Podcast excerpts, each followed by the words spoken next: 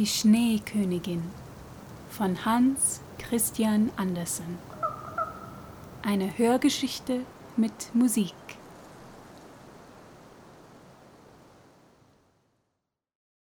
Siebente Geschichte.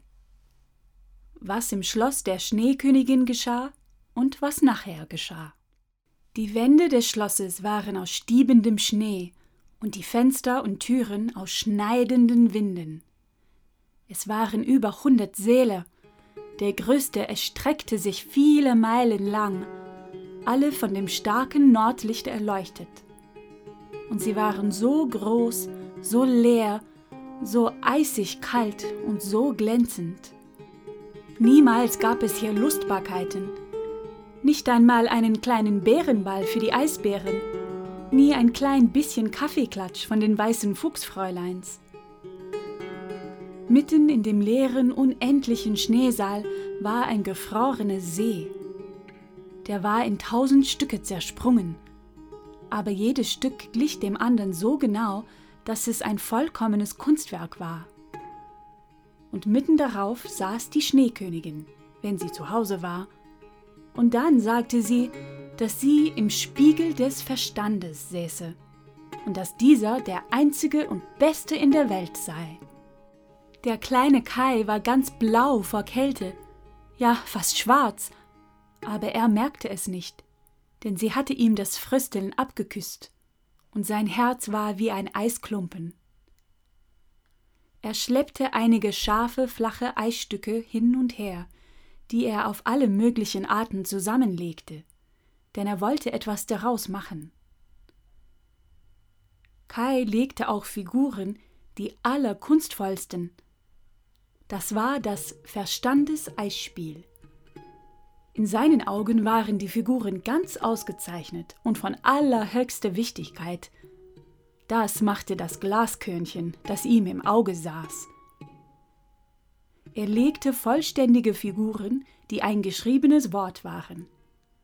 Aber nie schaffte er es, das Wort zu legen, das er eben wollte, das Wort Ewigkeit. Und die Schneekönigin hatte gesagt Kannst du mir diese Figur herausfinden? Dann sollst du dein eigener Herr sein und ich schenke dir ein paar neue Schlittschuhe. Aber er konnte es nicht. Nun sause ich fort zu den warmen Landen. Ich will in die schwarzen Töpfe hineinsehen. Das waren die feuerspeienden Berge Ätna und Vesuv, wie man sie nennt. Ich werde sie ein wenig weiß machen. Das gehört dazu. Das tut den Zitronen und den Weintrauben gut. Und die Schneekönigin flog davon, und Kai saß ganz allein in dem viele Meilen großen, leeren Eissaal, sah die Eisstücke an und dachte und dachte, so dass es in ihm knackte. Ganz steif und still saß er. Man hätte glauben können, er sei erfroren. Da trat die kleine Gerde durch das große Tor, das auch schneidenden Winden war, in das Schloss. Aber sie sprachen Abendgebet, und die Winde legten sich, als ob sie schlafen wollten. Und sie trat in die großen, leeren, kalten Säle ein. Da sah sie Kai, sie erkannte ihn, sie flog ihm um den Hals, hielt ihn so fest und rief Kai, süßer kleiner Kai, da habe ich dich doch gefunden. Aber er saß ganz still, steif und kalt. Da weinte die kleine Gerda heiße Tränen, die fielen auf seine Brust, sie drangen in sein Herz, sie tauten den Eisklumpen auf und verzehrten das kleine Spiegelstück darin. Er schaute sie an, und sie sang die Hymne. Die Rosen wachsen im Tal, das Christkindlein spricht für uns all. Da brach Kai in Tränen aus. Er weinte so sehr, dass das Spiegelkörnchen aus dem Auge herausrollte. Er erkannte sie und jubelte. Gerda, süße kleine Gerda, wo bist du so lang gewesen? Und wo bin ich gewesen? Wie kalt es hier ist, wie leer und wie groß es hier ist und er hielt sich an Gerda fest, und sie lachte und weinte vor Freude. Das war so herrlich, dass selbst die Eisstücke vor Freude ringsherum tanzten. Und als sie davon müde waren und sich niederlegten, lagen sie gerade wie die Buchstaben, von denen die Schneekönigin gesagt hatte, er sollte sie ausfindig machen. Dann wäre er sein eigener Herr und sie wolle ihm die ganze Welt und ein paar neue Schlittschuhe geben. Und Gerde küsste seine Wangen, und sie wurden blühend. Sie küsste seine Augen, und sie leuchteten wie die ihren. Sie küsste seine Hände und Füße, und er war gesund und munter. Die Schneekönigin mochte nun gerne nach Hause kommen.